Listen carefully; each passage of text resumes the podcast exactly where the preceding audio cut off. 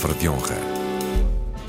Metade dos alunos portugueses de 15 anos, diz o estudo da OCDE, leitores do século XXI, não consegue distinguir notícias de opiniões. De quem é a culpa afinal? Dos jornalistas que as confundem? Das escolas que não ensinam a distingui-las? Das famílias que não preparam os mais novos para os desafios da vozearia moderna, em que o direito a ter opinião parece ter-se sobreposto em definitivo à urgência de formar opinião? E o que se pode esperar, afinal, de uma geração em que o excesso de plataformas de comunicação se tornou inversamente proporcional à chamada literacia da informação? São pistas para o cruzamento de ideias entre Raquel Varela, historiadora, e Joel Neto, escritor. O Palavra de Honra começa agora. Olá, Joel. Olá aos nossos ouvintes. Raquel, quantas vezes comeste gato por lebre nos média? Isto é, quantas vezes consumiste uma opinião na presunção de que se tratava de uma notícia? Olha, hum, é, poucas porque uh, uh, me, me, tornei muito desconfiada. uh, a, a, minha relação com os jornais mudou muito ao longo dos anos. Lembro-me quando fui estudar para Coimbra, no final dos anos 90. Aliás, aproveito para deixar uma nota de pesar pela morte do jornalista Carlos Santos Pereira, que eu não, nunca conheci, mas eu ia uh, com, com bastante detalhe, na altura, sobretudo acompanhando a guerra da Jugoslávia, e li um livro dele muito interessante, da Jugoslávia à Jugoslávia.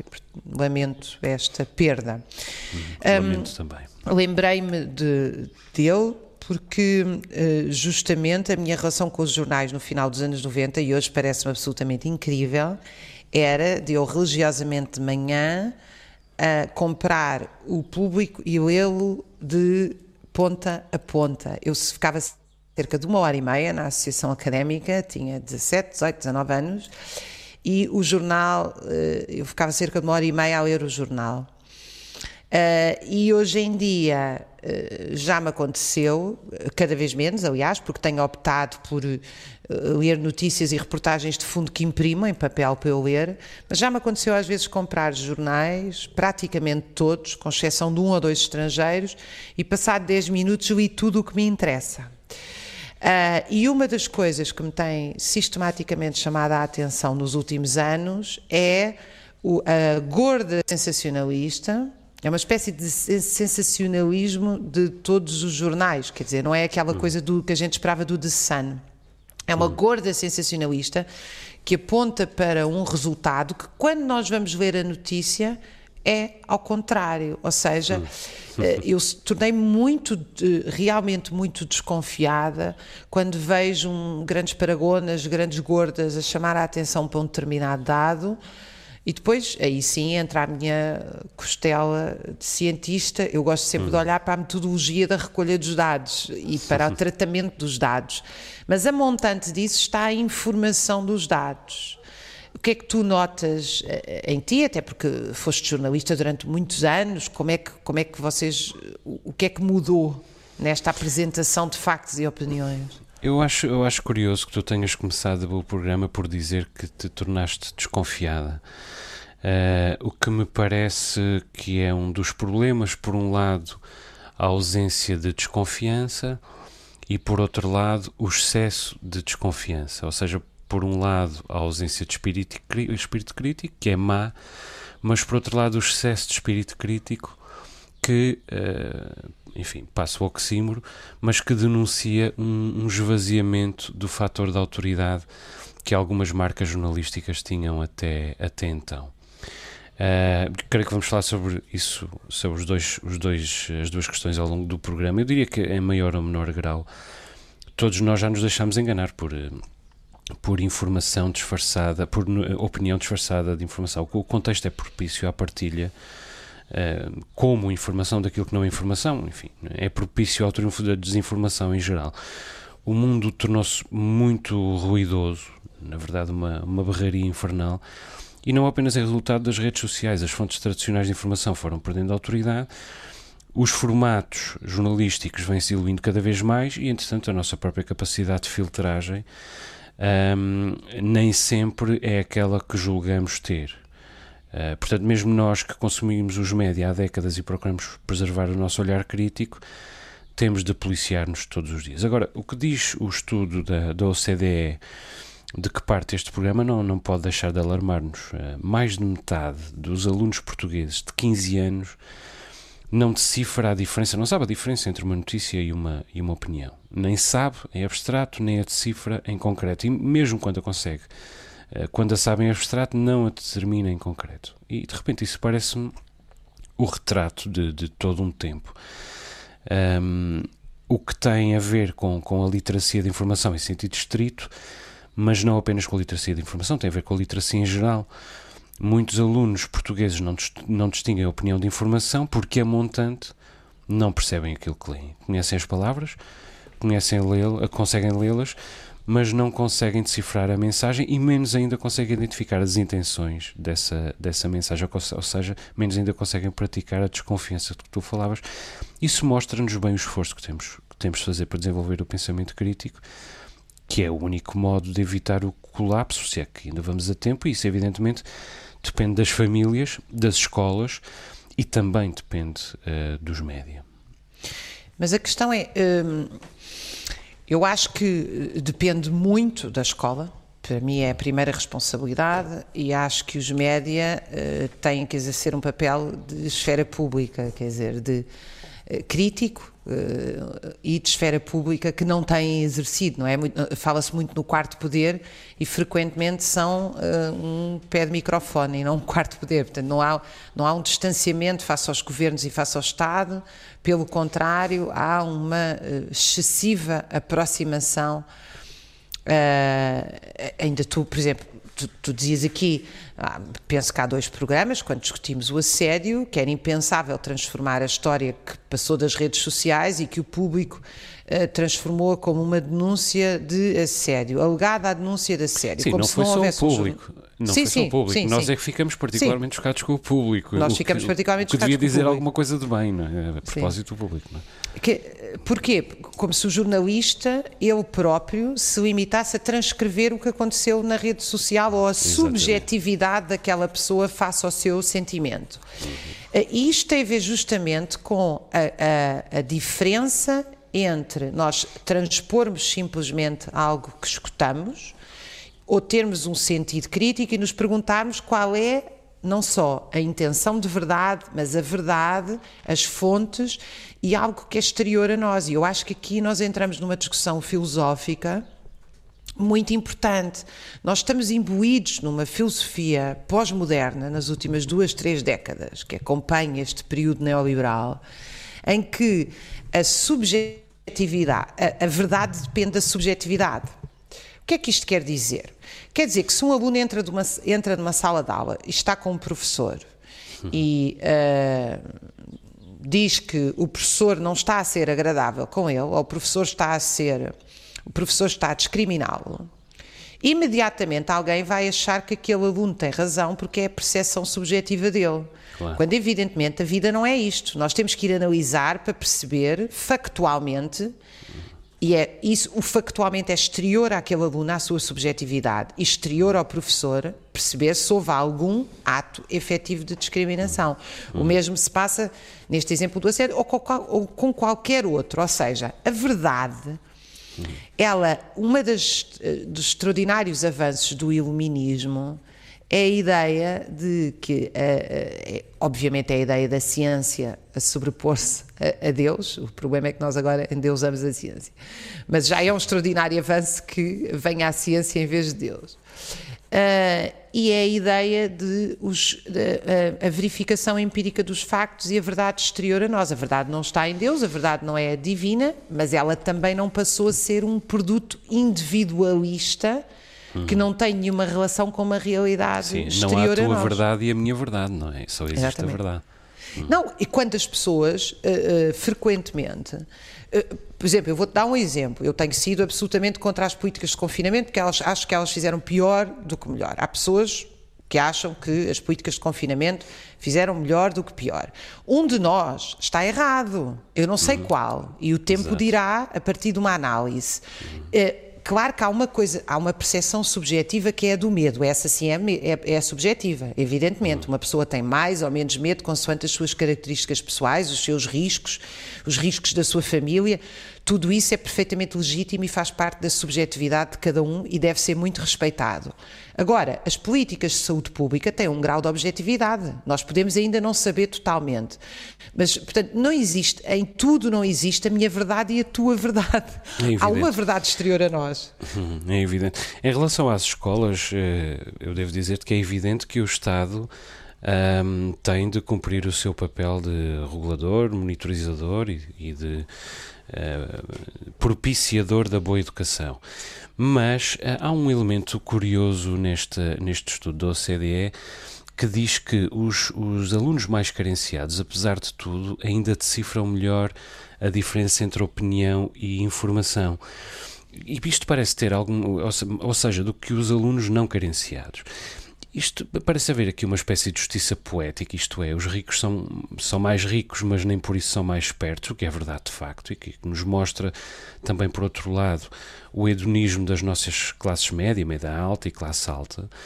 Às vezes, nascer rico pode ser um, um fatalismo, mas ao mesmo tempo, vemos que no, no, ranking oficial das escolas portuguesas, que foi publicado na semana passada, só há três escolas públicas nas 50 primeiras. Ora, por um lado, só há três escolas públicas nas 50 primeiras. Por outro lado, os alunos desfavorecidos decifram melhor uh, a mensagem e distinguem melhor a opinião de, de, informação. Vale a pena perguntar que espécie de rankings são estes, porque uh, que eficácias verdadeiramente têm os critérios a partir dos quais se constroem estes rankings? Que influência têm esses rankings na determinação das políticas públicas da, na área da educação? E que efeitos podem ter essas políticas no desenvolvimento dos miúdos e da sociedade. Eu acho que isso vale a pena uh, avaliar em função destes dois estudos que são um pouco contraditórios. Agora, no que diz respeito ao, ao, uh, às responsabilidades dos média, elas são evidentes porque os formatos se diluíram e, e também porque uh, a percepção que guardamos desses formatos também se diluiu. Deixa-me dar-te três exemplos, e os jornalistas propiciam isto. Deixa-me dar-te três exemplos. Na RTP, José Rodrigues dos Santos começou uh, por pescar o olho no fim do telejornal, na despedida, e agora já dá as notícias a gesticular de um modo opinativo. Na SIC, um exemplo diferente. Na SIC, Marcos Mendes, do PSD, que foi contratado e foi anunciado como comentador, desde o princípio que se habituou a dar notícias, até furos jornalísticos, e faz disso uma das forças do seu, do seu comentário. Terceiro exemplo. É este jovem bielorrusso que Alexander Lukashenko prendeu na Bielorrússia eh, ontem, depois de desviar o avião que seguia de Atenas para Vilnius, chamamos jornalista da oposição. E eu pergunto, o que é um jornalista da oposição? Um jornalista não é nem da oposição nem do poder. Um jornalista não tem de ser um homem isento da opinião, evidentemente, mas tem de ser independente. Quer dizer, se é da opinião, se é da oposição, este Roman Protasevich não é um jornalista, é um, é um político. Mesmo que tenha feito a cobertura de manifestações políticas e até se é, até no caso de essa cobertura ter sido de facto jornalística, que não sei se foi. Agora, se é da oposição, então já não é um jornalista, é um político. E o Marcos Mendes é um comentador, não é um jornalista. Se tem informações, pode ser fonte dos jornalistas, isto é, pode dar essa informação aos jornalistas de um modo particular para que os jornalistas a tratem uh, jornalisticamente, com as regras do jornalismo. Agora, dar ele as notícias sem o filtro e as regras do jornalismo, não, e muito menos os jornalistas veicularem essa um, ehm, transmissão de informação. E o mesmo se passa de alguma maneira com o José Rodrigues dos Santos. Todas as notícias são passíveis de informação e todas são alvo previamente de uma ponderação quanto à sua importância, às suas uh, proporções, à sua pertinência. Agora, o que José Rodrigues dos Santos faz é encaminhar o entendimento do espectador e, com isso, contribuir para a diluição dos formatos e para a confusão entre opinião e informação. Deixa-me eh, dividir a tua, uh, as tuas ideias aqui em dois. Não é? Primeiro, a questão dos rankings e uh, deste modelo da OCDE. A OCDE faz sempre estes estudos, até porque eles estão recomendados para ser padronizados a nível mundial nos 15 anos. E eles não medem conhecimento, medem competências. Uh, e, portanto, tu até podes ter um aluno que tenha uma grande capacidade de ler um livro filosófico e depois uma determinada competência rápida ele pode não ter adquirido. Portanto, há aqui muitas variáveis na forma como se medem estes estudos. Os rankings, também pelo é contrário. de educação, não é? Educação por competências também Os rankings, é pelo visão... contrário, que nós estamos a falar são dos exames nacionais, que são feitos a nível nacional em todas as, as escolas. Eu acho que aqui, quando nós falamos de. Eh, acho que não se pode misturar. Há aqui muitas classes sociais, não é? Quando nós falamos das escolas de topos do ranking, estamos a falar de escolas de elites, onde o recrutamento não é feito só e muitas vezes nem principalmente pelo dinheiro. Uh, implica dinheiro, implica recrutamento de grupos de sociabilidade e reprodução sociológica, tanto que essas escolas não precisam de uh, fazer nenhum tipo de publicidade, porque algumas têm anos de lista de espera. Outra coisa é uh, o estudo da OCDE que abarca quase ninguém destas escolas, porque nós estamos a falar de uma elite, de uma elite lá no topo, não é? Aí eu não sei explicar, não, não, não faço a mínima ideia qual é a diferença na percepção entre as, as classes uh, trabalhadoras, empobrecidas, etc., e os setores mais médios. Agora, eu tenho reparado, por exemplo, no meu contacto com a juventude, que coisas como youtuber, que é uma espécie de um influencer. Tu ainda agora estavas a falar de como o jornalismo se deixou contaminar pela opinião para preencher cada vez mais páginas de jornais onde não há aposta num jornalismo de fundo, reportagem, etc. Mas não foi só isso, mas eu já, eu já, faço, já tenho Pronto, mas eu, eu, por exemplo, tenho essa percepção, não é? Uhum. Eu, por exemplo, tenho essa percepção que os jornais, cada vez mais, são jornais que têm uma dimensão muito opinativa, excesso de opinião, e, e, depois da opinião, repara, antes pedia-se opinião a alguém porque era especialista numa determinada área. Nós passámos a, a, pedir a opinião a alguém, não porque tem provas dadas, obra publicada, eh, uma especialidade numa determinada área, nós passámos a pedir uma opinião a partir do famoso lugar de fala. Ou seja, se eu quero saber o que é que se passa num hospital, eu vou entrevistar um médico. Eu vou entrevistar um enfermeiro. Se eu quero saber o que é que, como é que está uma tempestade, eu entrevisto alguém que está a apanhar chuva. E se eu finalmente quero saber o que é que se passa numa escola, eu vou entrevistar alguém que esteja nessa escola. Isso não é de todo verdade. Eu costumo dar sempre este exemplo. Se houver um cientista fechado uh, na Kamchatka, no extremo uh, oriente, uh, da Sibéria, que estudou durante 40 anos meteorologia, vai saber muito melhor a tempestade que nós estamos a apanhar do que nós que nos estamos a molhar nela. Uh, a organização do trabalho de uma escola pode ser muito melhor percebida por alguém que não esteja naquela escola. Isto não quer dizer que devemos ter gestores profissionais, não é nada disso que eu estou a dizer. Estou só a chamar a atenção para o seguinte: nós abdicamos muito de uma opinião construída com base porque a opinião toda a gente tem e é correto, mas construída com base em factos, fontes, metodologias, para uma opinião que passou a ser uma espécie de eu sou, logo existo, logo opino. Hum, é verdade, é verdade. Isso é que me parece que é extremamente uh, pernicioso, é uma coisa super emotiva. Ah, eu quero ouvir um médico que está a sofrer ali no tratamento da pandemia. O médico, até justamente por estar a sofrer no tratamento da pandemia e por estar sobre turnos e por estar muito cansado e por ter que dedicar-se a outras coisas, hum, talvez nem sequer seja a melhor pessoa para explicar o que é que se é passa. É, verdade, é preciso alguém é que esteja a fazer uma análise fora disso. É, é, são esses dois elementos. Por um lado, essa presentificação é tudo de agora, mesmo que tenha sido há 100 anos, e por isso também não há uma história, não há uma memória e perdem-se todas as, as proporções. E por outro lado, é realmente a valorização daquele que uh, veicula a opinião e a veicula de um modo, de um modo noticioso. É? Se, se há alguém famoso a sua opinião torna-se mais facilmente notícia e depois, nesse mesmo contexto, uh, nascem aquilo a que se chama os influencers, os influenciadores ou opinadores profissionais da internet e que, aliás, quase sempre estão a soldo daquilo sobre que opinam e, portanto, opinam favoravelmente muitas vezes. Um, uh, ah, de um modo favorável às coisas sobre que opinam, porque são sustentados por elas. Isto é, evidentemente, uma grande. Um, há aqui uma, uma horizontalidade na matéria publicada uh, que torna tudo equivalente: notícias, desinformação, opinião. opinião. Deixou de haver diferença entre uh, qualquer coisa que alguém publica e um trabalho que levou 20 anos a preparar. Está tudo uh, nivelado e depois vão despontando da da parte desse, de, do seio desse nivelamento vão despontando os famosos e os influencers. No que diz respeito ao jornalismo. Os fake famous. Dois... Eu, li essa, eu, eu li essa. É uma nova fake categoria. news e aos fake famous. São os influencers. É uma nova categoria. Mas também há problemas no jornalismo sobre que é preciso uh, refletir.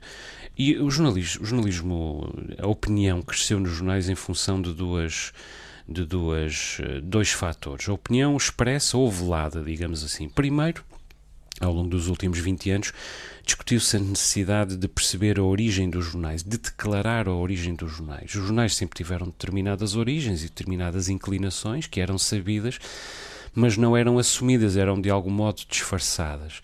A partir do momento em que se declarou a necessidade de se uh, expressar a inclinação original de um jornal, ele também acentuou essa sua inclinação original e, portanto, passou a ter uma dimensão interpretativa mais evidente nas próprias notícias e não só excesso de páginas de opinião, por exemplo. Por outro lado, a escassez, a crescente escassez de público a que os jornais ficaram sujeitos ao longo do, do início do século XXI levou-os a tentarem transformar-se não em newspapers, mas sim em viewspapers, em jornais de uma determinada visão do mundo.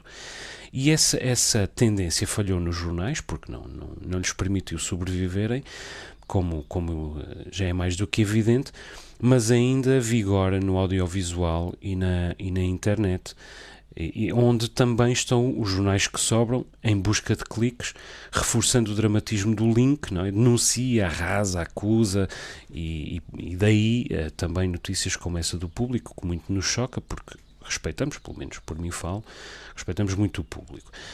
Uh, entretanto, uh, no, no, no, espaço público em geral, temos os programas de desporto, que também aumentaram a ideia de subjetividade, é? Eh, foi penalti, mas não devia ter sido, foi fora de jogo, mas não devia ter sido, e passamos horas a discutir isso. Entretanto, há os serviços de notícias da Google.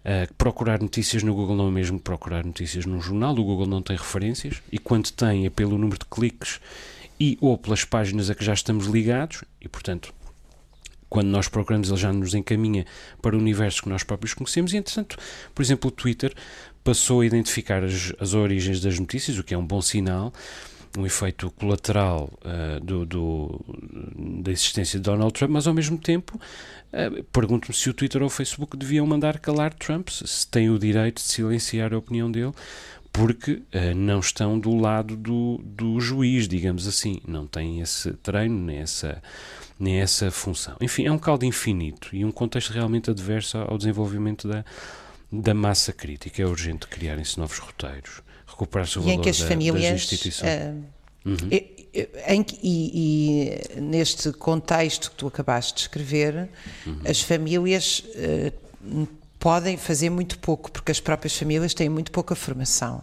Uhum. Nós ainda temos. Mas têm de fazer há... alguma coisa. As Sim, mas repara, têm... nós até há 3 ou 4 anos tínhamos eh, grande parte da força de trabalho portuguesa, eu penso que até há 4 anos ou 5 a maioria ainda tinha o sexto ano de escolaridade. Uhum, uhum. E, portanto, é preciso perceber que existem responsabilidades distintas. Uhum. A escola, justamente, é uma formalização do quê? De que nós chegamos à conclusão que as famílias não chegam para educar as pessoas. Uhum. Por isso é que nós inventámos a escola, uma educação formal, uhum. que é uma educação que vai para lá da familiar, que é muito importante. E, portanto, eu acho que aqui a responsabilidade dos média e a responsabilidade da escola, o lugar, lugar da educação, não são idênticas. E, e, e, uma das coisas que me assusta é que todo, toda a transformação da educação nos últimos anos, cheias de palavrões uh, que tem um, um, significado muito mais vazio do que parece, que é a flexibilidade curricular, depois vem com a hum. municipalização, a, a aquisição de, de, competências, etc. Só a palavra conhecimento parece ter desaparecido da escola, tudo o resto agora é bem-vindo. Isto faz com que uh, uh, funções primordiais do pensamento, como o raciocínio abstrato, tenham bem, sido, tenham sucumbido, por exemplo, à catadupa da informação. Isso muito bem, Raquel. Infelizmente, muito... infelizmente estamos mesmo no, no, Já ultrapassámos o fim do nosso tempo. Temos que nos despedir. Temos de despedir-nos. um abraço aos nossos ouvintes. Um abraço aos nossos ouvintes. Temos o nosso e-mail à, à respectiva disposição, palavra de honra, rtp.pt. Até para a semana. Raquel Varela e Joel Neto voltam a encontrar-se na próxima semana.